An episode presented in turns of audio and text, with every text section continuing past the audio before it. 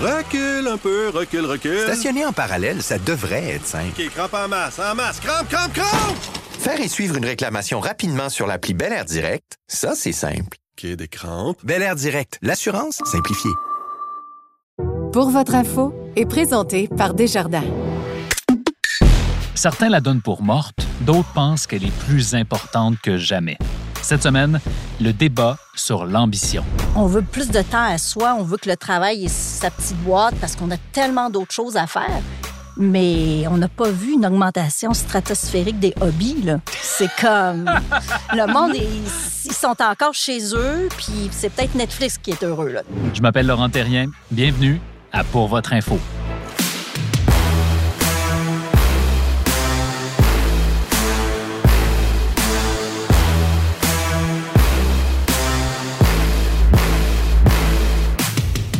Bonjour à tous. Le constat est sans équivoque. L'ambition professionnelle, c'est pas à la mode.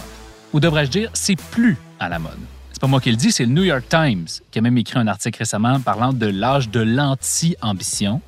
En Chine aussi, il y a un nouveau mouvement social qui consiste à démissionner en masse, c'est ce qu'ils appellent le laying flat ou se coucher à plat ventre. Les Américains aussi en parlent. Le quiet quitting, la démission silencieuse est à la mode, cette nouvelle tendance qui consiste à garder son emploi, mais à faire le strict minimum nécessaire pour être sûr de ne pas perdre sa job. Je pourrais vous donner d'autres exemples, mais vous comprenez le concept. Fini cette période où on se donnait sans relâche au travail, sans compter ses heures en espérant une promotion, des bonnies, etc., etc. Est-ce que c'est le cas ici aussi? Et si oui, quel impact cette tendance-là peut-elle avoir sur le milieu du travail? On a deux invités qui sont parfaitement placés pour nous en parler. Elisabeth Starenki, bonjour. Bonjour, Laurent. Annie Bissonnette, bonjour. Bonjour. Vous êtes toutes les deux les coprésidentes de la Tête chercheuse. Puis je suis tellement content de vous retrouver en studio. Je dis retrouver parce qu'on s'est parlé à ce même micro il y a maintenant deux ans. On s'était parlé du chaos sur le marché du travail, sur le, le marché de l'emploi. J'ai l'impression que ça fait une éternité qu'on s'est parlé, n'est-ce Quand pas? même, quand même. Vraiment. Il s'en est passé des choses en deux ans, mais je suis content de voir que, que vous allez bien. Pour ceux qui ne vous connaissent pas ou qui n'ont pas écouté l'épisode d'il y a deux ans, La Tête chercheuse, c'est un cabinet de recrutement qui se, qui se spécialise dans la chasse de direction générale de professionnels en communication, en marketing, en technologie, en numérique. Est-ce que j'en oublie? En ressources humaines. En ressources humaines. Bon, parfait, c'est le dernier qui me manquait. Bref, vous êtes aux premières loges de la montée ou de la baisse de l'ambition. Alors, Annie, ma question va être très simple. Est-ce que c'est vrai que les gens ont moins d'ambition qu'avant? C'est quand même un ressenti qui est pas juste en Chine ni aux États-Unis, mais ça se vit ici, oui, effectivement, au Québec. Puis on est témoin privilégié ou pas euh, de cette situation-là, en fait. Mais avant de me lancer dans qu'est-ce qui se passe dans le monde du travail en ce moment, euh, peut-être une courte définition de l'ambition. Ouais. Pour nous, c'est cette énergie de faire, de faire mieux, de faire plus, de faire avancer quelque chose, euh, de repousser ses limites, d'atteindre des rêves, euh, de, de rêver grand aussi, puis de Mhm. savoir pourquoi on se lève le matin. Euh, puis bien, en- bien évidemment, c'est aussi lié à on doit fournir des efforts pour atteindre quelque chose. Donc, en ce moment, pourquoi on perçoit le travail comme étant un méchant, le vilain à travers tout ça? Euh, pourquoi l'employeur aussi est pointé du doigt? Puis pourquoi l'employeur a le sentiment peut-être de couper les ailes à ces gens qui ont besoin de liberté? Mhm. Euh, c'est des questions qui sont légitimes de se poser euh, parce que c'est comme si on sentait que la notion d'ambition est en train de nous filer entre les doigts au profit de la sacro-sainte équilibre de vie. Ouais.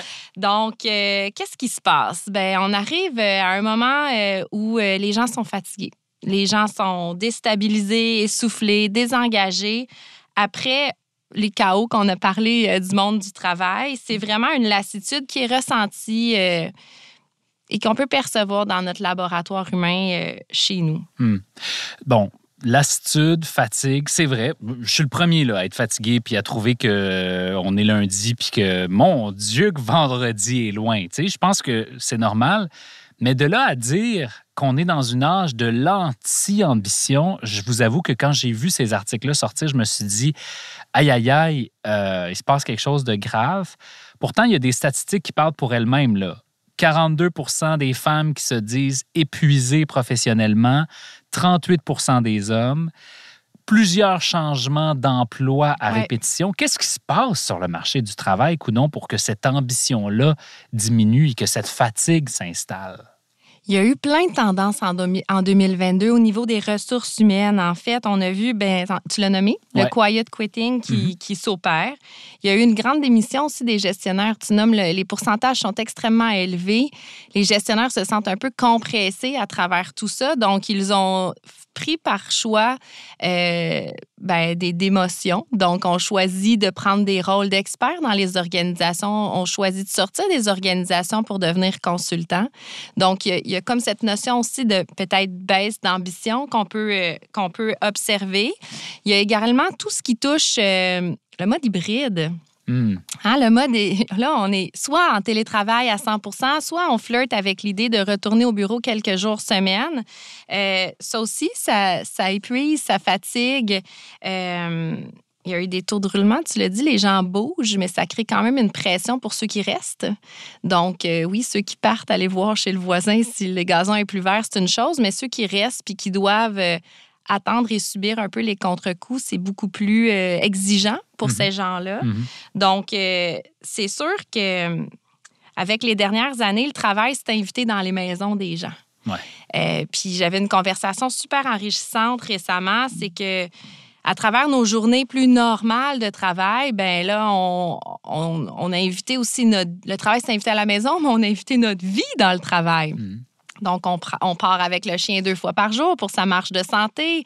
On prend des rendez-vous personnels sur les heures de travail. On va chercher les enfants plus tôt à la garderie. Donc, ce qui fait qu'on observe que les gens, ben, autant la vie s'est invitée dans une journée du 9 à 5, autant que le 9 à 5 déborde en soirée. Ça peut contribuer aussi à ce sentiment un peu de- de- d'être dépassé ou d'être en perte de contrôle. Juste pour comprendre ce que tu dis, c'est que dans le fond, puisqu'on travaille moins dans le jour parce qu'on a ajouté plein d'autres choses dans Ouais. notre journée, ben on est obligé de compenser le soir, mais ça nous frustre de devoir travailler le soir. Ben, c'est normal aussi parce qu'on n'est pas, on est comme pas euh, Habitué. habitué à ça, mais c'est juste normal. Il y a le travail qui doit se faire dans une semaine de 37 heures et demie ou de 40 heures. Donc, si on décide d'inviter la vie dans un 9 à 5, ben c'est possible que ça déborde en soirée. Mais ça, c'est, on s'en rend pas compte, mais ça contribue quand même à cet effet de oh my God, il y a, il y a trop à faire. tu sais. Mhm, mhm.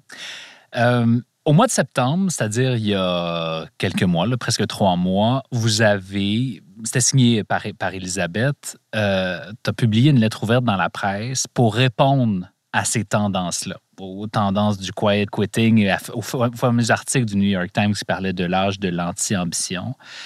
Euh, tu dis essentiellement, Elisabeth, dans cet article-là, qu'on a plus besoin d'ambition que jamais, finalement. Avant que tu me fasses ton pitch, donc, Annie a donné cette, cette définition-là de l'ambition. Si tu avais à nous le résumer là, simplement, là, sans des, des- des- des belles grandes phrases, Mhm. ça veut dire quoi être ambitieux? En fait, être ambitieux, c'est d'avoir cette énergie qui a le goût de faire. Ouais. Parce que l'ambition, on lui a donné une connotation très négative. Ouais. Euh, on l'a même carrément euh, ôté de notre discours. C'est péjoratif être ambitieux. Mais quelqu'un qui ose gênant. dire je suis ambitieux, là, on a tout de suite des images. Carriériste. euh, Le- Tu sais, un gestionnaire ambitieux, c'est comme un gestionnaire qui n'est pas bienveillant. Une femme ambitieuse, ben, il faut qu'elle néglige sa famille. Ah, c'est intéressant. C'est un homme ambitieux, ça veut dire qu'il fait n'importe quoi pour arriver à ses fins. Et pourtant, si tu n'avais pas d'ambition ou un rêve ou des objectifs, ben tu vas pas nulle part. Mhm. Il y a comme une routine qui s'installe. Euh, même la, la société en général, il y a tout un mouvement, une société capitaliste ambitieuse, ben, elle est mal vue parce qu'elle ne s'occupe pas du bien commun. Mais ça prend de la génération de valeur pour nous permettre d'avancer, d'avoir un confort, d'avoir, de réaliser nos rêves. C'est pour ça que l'ambition, s'il pouvait avoir un autre mot, peut-être qu'il faudrait rebrander l'ambition en 2022. Mais, C'est bon. Mais c'est quand même une énergie positive. Mhm. Parce que la démission, là, c'est pas une énergie. Non, mais on est dans une ère où on parle de plus en plus de décroissance, puis de faire moins, puis de faire des choix plus équilibrés. On va y venir, là. à- à- bon, ben, je vais me faire l'avocat du diable dans quelques minutes, mais pour l'instant, je vais te laisser faire ton pitch, Elisabeth. Pourquoi donc, dans ce contexte-là, quand toi, tu as lu ces articles-là, là, celui dans la presse, puis celui dans le New York Times, puis tu bon, as vu que c'était à la mode de ne pas être ambitieux, tu as réagi comment? Puis qu'est-ce que tu avais envie de dire? Mais moi, j'avais envie de dire que l'ambition, c'est positif. Mhm. Parce que c'est une énergie qui nous fait faire, ça nous fait lever le matin. Puis en ce moment, peut-être que le mode hybride, ça vient euh, flouer euh, notre euh, contexte personnel, professionnel, mais on a besoin de rêver. Puis je trouve que quand on a perdu l'ambition, puis qu'on on voit le monde comme si tout le monde veut nous exploiter, c'est un peu ce que disait l'influenceur, je, je rêve de ne pas être exploité, mais il n'y a pas personne qui exploite personne. C'est comme, tu travailles, c'est une transaction, sais, tu remplis un rôle, des responsabilités, on te donne une rémunération. C'est comme, après, t'en fais ce que tu veux de Ouais. tout ça, là, tu sais. Ce qui fait que si on arrête de rêver, de désirer, puis désirer, ça ne veut pas dire la plus grosse auto, puis le plus gros compte de banque. Ça peut être simplement de devenir meilleur. Tu sais, pour moi, l'ambition, c'est vouloir apprendre. C'est vouloir réfléchir pour faire, pas juste réfléchir parce que ça amène nulle part. Euh, c'est comprendre, essayer, euh, sortir de sa zone de confort parce qu'on veut aller à quelque part, mais on peut tous choisir où on veut aller. Ceci dit, il y a quand même un fondamental qu'on a tous besoin de performer dans notre travail parce qu'on a besoin de travail pour payer nos factures, puis aussi bien de le faire dans un esprit où personnellement on se développe, on y trouve un bonheur, un plaisir.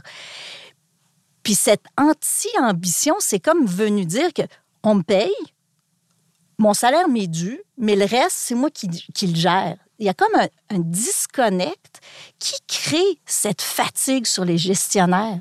Parce que les gestionnaires se retrouvent avec des équipes qui ont des attentes démesurées envers leurs gestionnaires. Parce que là, le gestionnaire, il gère autant le développement professionnel que l'équilibre, la santé mentale, le bonheur, la flexibilité. Puis le gestionnaire, lui, fait quoi là-dedans? C'est- Donc, cet article est venu de cette, un peu de cette réflexion en disant, c'est bien beau, là, mais il y a des gestionnaires, puis il y a des entreprises, puis on a encore besoin de ce système-là pour pouvoir payer son hypothèque, puis d'avoir du bonheur, puis de voyager, puis... Autant avoir du fun de 9 à 5 pendant qu'on a tout ce système-là à devoir entretenir. Exactement, là. Quand vous avez publié cette lettre-là au mois de septembre, Annie et Elisabeth, vous avez reçu des appels le lendemain, pas de gens qui vous en voulaient ou qui vous envoyaient des lettres euh, de honte, De bêtises. de non. bêtises. ouais. Non.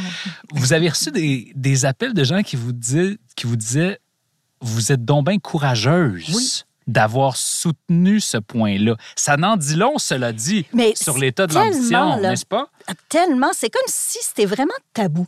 Mm. C'est comme il y a, il y a peut-être un, je sais pas, il y a comme un courant qui fait que tout le monde doit dire qu'il est fatigué, tout le monde doit dire qu'il est surchargé, tout le monde doit dire j'en ai trop. euh, c'est comme un, un discours collectif Contagieux. contagieux. Mais c'est sûr, dans une équipe, s'il y en a un qui dit j'en ai trop, j'en ai trop, celui qui tout allait bien, là, tu sais, il trouvait qu'il y avait du défi, que ça, qui se performait, là, il se pose la question, il dit j'en ai j'en trop? ai-tu trop? Tu sais, c'est Oui, mais il y a aussi se dire j'en ai trop alors que tu es à la maison, par exemple, euh, en télétravail, puis penser que tu en as vraiment beaucoup, Ouais. alors que quand tu vas au bureau et que tu réalises que ton collègue en a plus que toi, tu sais, ça te permet aussi de te comparer, là, cette Ouais. espèce de mode hybride, puis là, de peut-être soit de te conforter ou de t'inquiéter davantage. Mais c'est vrai qu'on dirait qu'il y a comme une mode ou une tendance à se complaire un peu. Puis à euh, déva- dévaloriser finalement la place du travail dans notre vie. Moi, c'est ce que j'entends de votre discours.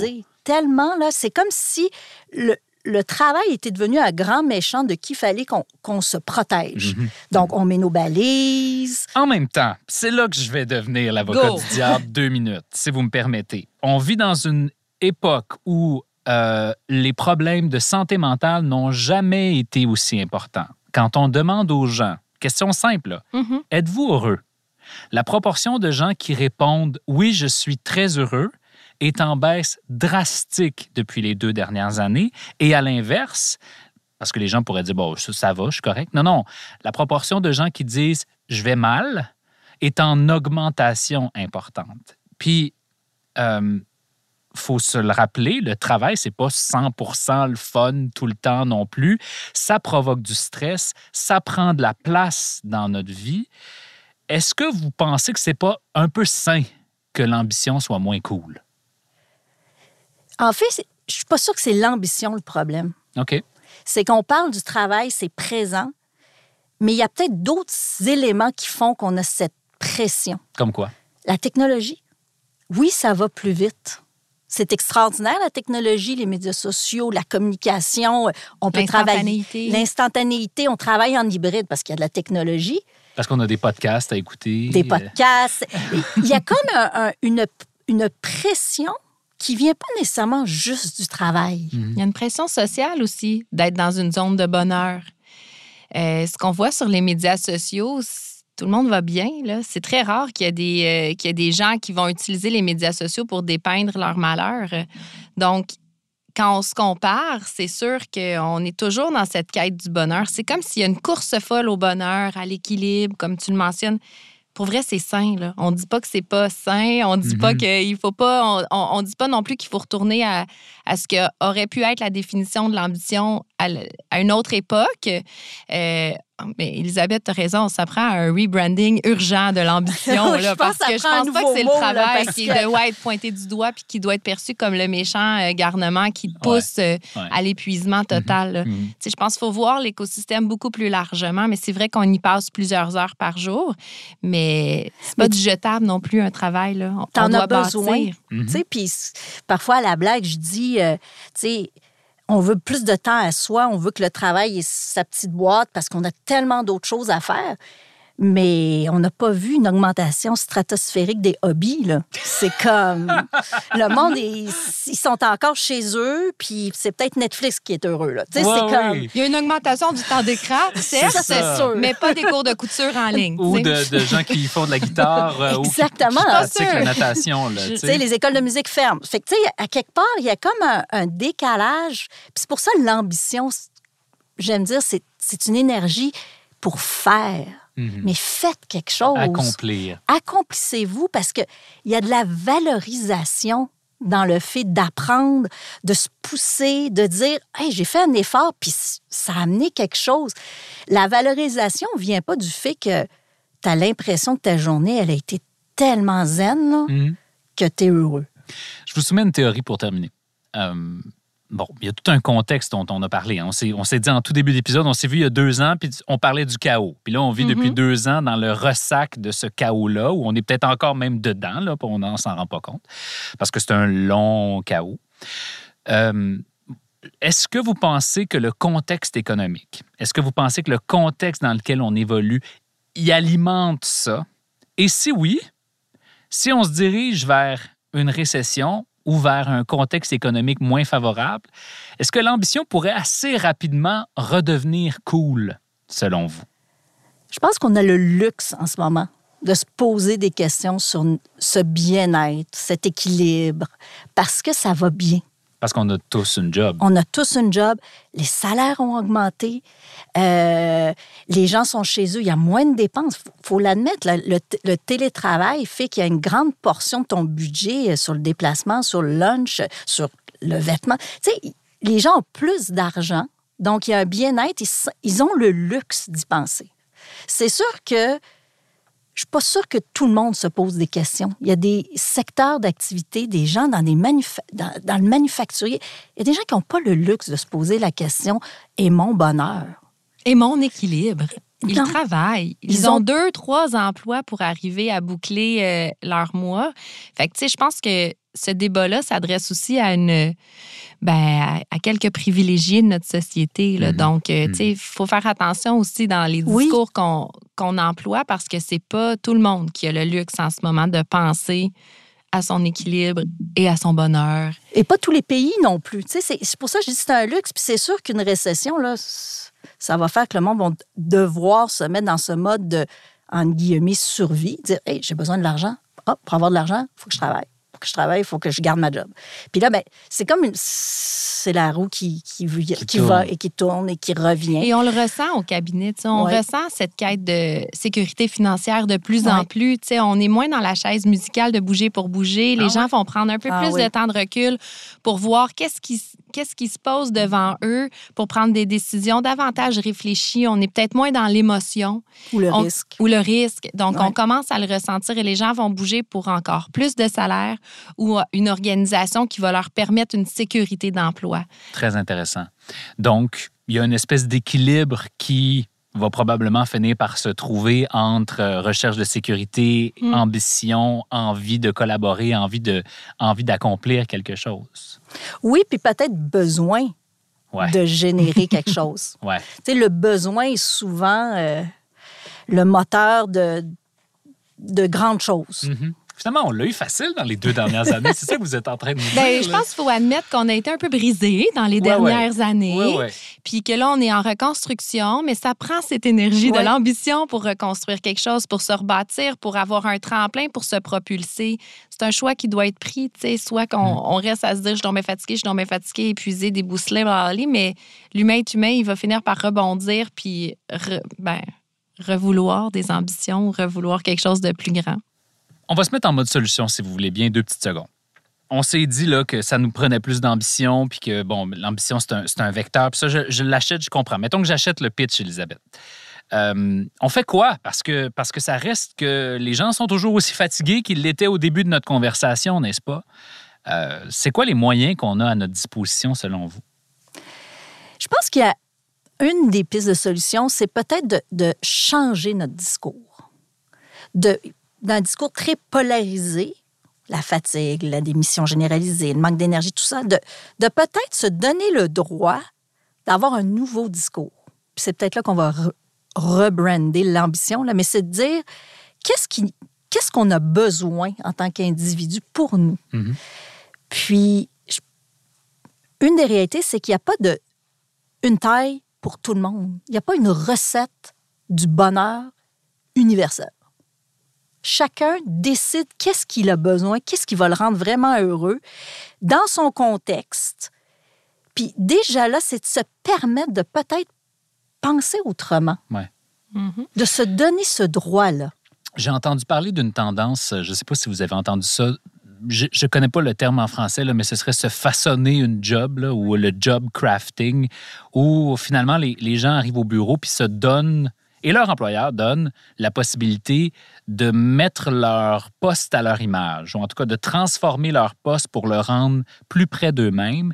Est-ce que là, il n'y a pas une façon de retrouver une certaine forme d'ambition selon vous? Annie? Ben, c'est sûr que ça peut permettre une flexibilité, mais Elisabeth le disait tantôt, tu sais, le travail, c'est aussi une transaction à la base, là. Donc, il faut, faut trouver le juste milieu à travers tout ça. Mais Mhm. oui, l'important, puis notre forte croyance à nous, c'est de créer cet arrimage parfait dans un contexte professionnel qui peut autant servir à la personne, l'employé, qu'à l'employeur. Fait que cette tendance-là, elle est bienvenue, tu sais. Puis je pense que toi-même, tu es un exemple. Laurent, dans ta vie. On le voit de plus en plus, puis c'est c'est pas un truc générationnel, là. Je dirais que c'est c'est multigénérationnel. Ça dépend vraiment de l'ouverture, tu sais. Je pense qu'il faut s'en aller dans un mode où c'est pas aussi polarisé que l'ambition, c'est mauvais, l'équilibre, c'est le champion. Je pense qu'il faut laisser la place à tout ça pour que, que les gens se créent eux-mêmes leur propre équilibre, Mhm. euh, mais pas au détriment de l'ambition. Tout, je pense que c'est possible de concilier tout ça. Euh, C'est parce que fondamentalement, on a besoin d'une raison d'être. Ah oui, tout à fait. Puis cette grande démission, cette fatigue, c'est pas une raison d'être. C'est c'est démoralisant en réalité. là. C'est un poids qu'on se met. Je pense que la raison d'être, c'est pourquoi je me lève le matin, qu'est-ce que je fais? mhm. C'est c'est ça une raison d'être. Il y a quelqu'un qui t'attend, il y a, il y, a, il y a un projet qui va être mieux fait parce que tu es là. Tu existes pour une raison. Mhm. Et le bonheur, c'est la résultante de ça. Exactement. C'est pas un état. En tout cas, une chose est sûre, j'espère que la prochaine fois qu'on va se reparler, euh, ce ne sera pas dans deux ans. Et que euh, lorsqu'on se reparlera, on aura vu une tendance vers l'ambition poindre à nouveau. J'espère que ce ne sera pas à cause d'une grave crise économique. Cela Nous dit, non plus. C'est un peu drastique comme solution. C'est ça, un petit peu, un petit peu. Mais, mais, euh, mais je- je- j'espère qu'on se dirige là où vous, le, où vous le voyez dans votre boule de cristal. Merci Annie, merci Elisabeth d'avoir été avec nous aujourd'hui. Merci, Laurent. Ce que vous devez savoir sur l'économie. Voici Hélène Béjean. C'est l'heure de notre chronique économique. On rejoint Hélène Bégin, économiste principale chez Desjardins. Bonjour Hélène. Bonjour, Laurent. Alors, vous avez euh, de nouvelles statistiques, Hélène, euh, chez Desjardins sur l'économie du Québec et du Canada. On va commencer par le Canada parce que euh, Statistique Canada disait plus tôt cette semaine, de manière assez étonnante, l'économie va mieux qu'anticipé. Oui, effectivement, on a les chiffres pour le PIB du troisième trimestre au Canada. Euh, Ce que ça nous dit, c'est que la croissance s'est maintenue quand même euh, assez euh, vigoureuse. On parle de 2,9% et ça cache quand même des résultats un peu plus négatifs, dans le sens que on a eu, malgré le 2,9% qui a été beaucoup alimenté par les exportations et la remontée des stocks des entreprises. On sait que les inventaires étaient très faibles pendant la pandémie. Donc, exportation très forte, remontée des inventaires. À l'inverse, du côté de l'économie interne, c'est-à-dire les dépenses de consommation et l'investissement résidentiel, on a assisté à une baisse quand même assez importante. Hmm. Donc, on, on a des chiffres euh, de, de- de l'économie canadienne qui montrent que l'économie interne est très affectée, les ménages sont très affectés par les, euh, la remontée des, des- de la hausse des taux d'intérêt et la forte inflation. Et euh, la croissance se joue sur des facteurs externes. Donc, l'économie du, Ca- du Canada affiche quand même de bons résultats dans l'ensemble, mais c'est quand même un signal que euh, les hausses de taux commencent à faire effet euh, de plus en plus et que les ménages en subissent les contre-coups. Ouais, puis c'est la même chose au Québec. Donc, les ménages en subissent les contre-coups tellement qu'on se dirige sans grand doute vers une récession au Québec. Effectivement, les résultats pour l'économie du Québec sont, nettement plus faibles euh, depuis quelques mois. On a même eu trois euh, baisses euh, du PIB réel depuis quand même mars dernier. Donc, on a déjà une économie qui est chancelante. Ce qu'on remarque, c'est que, en fait, il est, trop tard, il est trop tôt pour mentionner que la récession a débuté. Cependant, la plupart des indicateurs économiques sont en forte baisse. Et on voit, euh, comme au Canada, le secteur résidentiel qui a été le premier touché par les hausses de taux d'intérêt. Et ça gagne graduellement euh, euh, les ménages, donc des dépenses de consommation qui sont un peu plus au ralenti. Et du côté des services, ça, ça résiste un peu mieux jusqu'à maintenant, mais les dépenses devraient se modérer euh, également de ce côté-là au cours des prochains mois. Donc, l'économie euh, du Québec est, en- est sur la ligne en- entre... sur le bord de- de- d'entrer en récession, si on peut dire. Et euh, il y a quand même certains indicateurs qui sont positifs. euh, mais dans l'ensemble, euh, la plupart d'entre eux, là, pour les ménages, là, on le sait, la situation est particulièrement difficile. Ce qui est particulier, c'est que pendant ce temps-là, le marché du travail, lui, le marché de l'emploi, reste très, très fort, très serré. Euh, c'est pas parce qu'on se dirige vers une récession que les gens perdent leur emploi. Là. Effectivement, on est dans une situation inédite, c'est-à-dire qu'on part d'un contexte où le marché du travail euh, est très serré. Un taux de chômage de 3,8% en novembre, c'est un record historique, et un taux de poste vacant qui est très élevé. Donc, euh, ce qu'on observe, c'est que même si l'activité économique euh, s'affaiblit, euh, le marché de l'emploi résiste euh, quand même assez bien. Et euh, même si, même si l'économie du Québec se détériore au cours des prochains mois, on pense que les pertes d'emploi vont être assez limitées puisque les entreprises qui ont euh, la capacité financière de conserver leurs employés malgré un ralentissement ou encore d'en embaucher euh, ceux, les employés qui deviennent disponibles, euh, ça va permettre de limiter les dommages au niveau euh, de l'emploi et également au niveau de l'économie. Donc, on parle d'une récession, oui, d'une baisse de l'activité économique, mais également d'un marché du travail qui, en raison des tendances démographiques, euh, se porte très bien Mhm. et euh, avec une détérioration qui va être très limitée de ce côté-là. Donc, un taux de chômage qui pourrait remonter aux alentours de 6% d'ici l'an prochain, ce qui historiquement est quand même relativement faible. Donc, c'est c'est quand même une bonne nouvelle de ce côté-là. Oui, puis c'est une période euh, fascinante quand même hein, pour suivre l'économie. Il se passe tellement de choses en même temps que, que c'est c'est vraiment une période particulière. Oui, effectivement. Merci Hélène d'avoir été avec nous. Ça fait plaisir.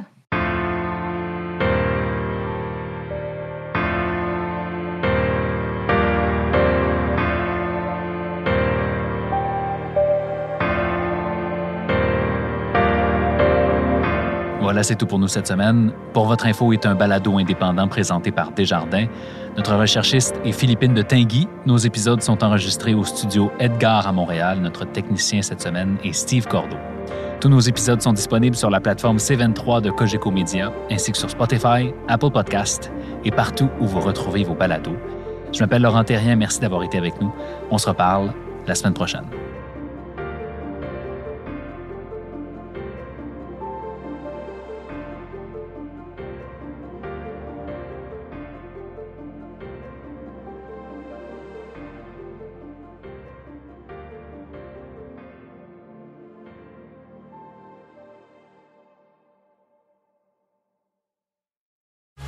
Recule un peu, recule, recule. Stationner en parallèle, ça devrait être simple. OK, crampe en masse, en masse. Crampe, crampe, crampe! Faire et suivre une réclamation rapidement sur l'appli Bel Air Direct, ça, c'est simple. OK, des crampes. Bel Air Direct, l'assurance simplifiée.